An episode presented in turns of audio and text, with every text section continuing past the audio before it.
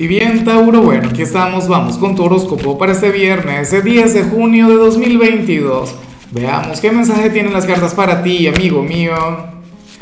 Y bueno, Tauro, la pregunta del día, la pregunta de hoy, la pregunta del millón es la siguiente.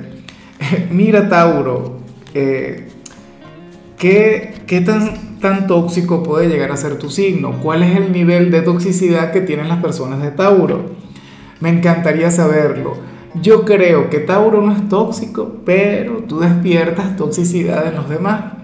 Ahora, mira lo que se plantea para hoy a nivel general. No es la mejor energía del mundo, sin embargo, yo sé que, que la puedes canalizar de la manera correcta.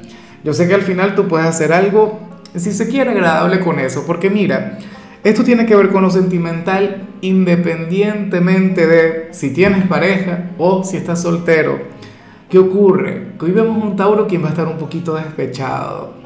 ¿Ves? Vemos un Tauro quien, quien se va a sentir un poquito de bajas, quien va a estar un poquito melancólico.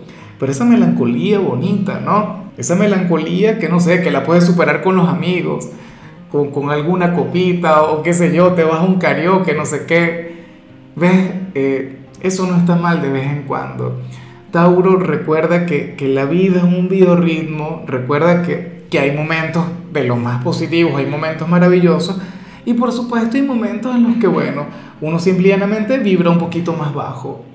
Ahora, ¿nos vamos a amargar por esto? No. ¿Estás obligado a conectar con la energía que planteaba acá? Tampoco. Si yo fuera tú, porque puede ocurrir que lo que yo digo no resuene en ti, puede pasar que lo que yo estoy diciendo, bueno, tú digas, será para otro, no para mí, bueno, ojalá y al final no se cumpla. Pero si eventualmente tú llegas a conectar con lo que te estoy diciendo, pues bueno, tú nada, eh, relájate, fluye, intenta conectar con algo agradable. Sé que al final, bueno, tú vas a encontrar la manera, la forma de, de hacerte sentir mucho mejor. Porque es que no tiene que llegar a alguien a hacerte sentir mucho mejor.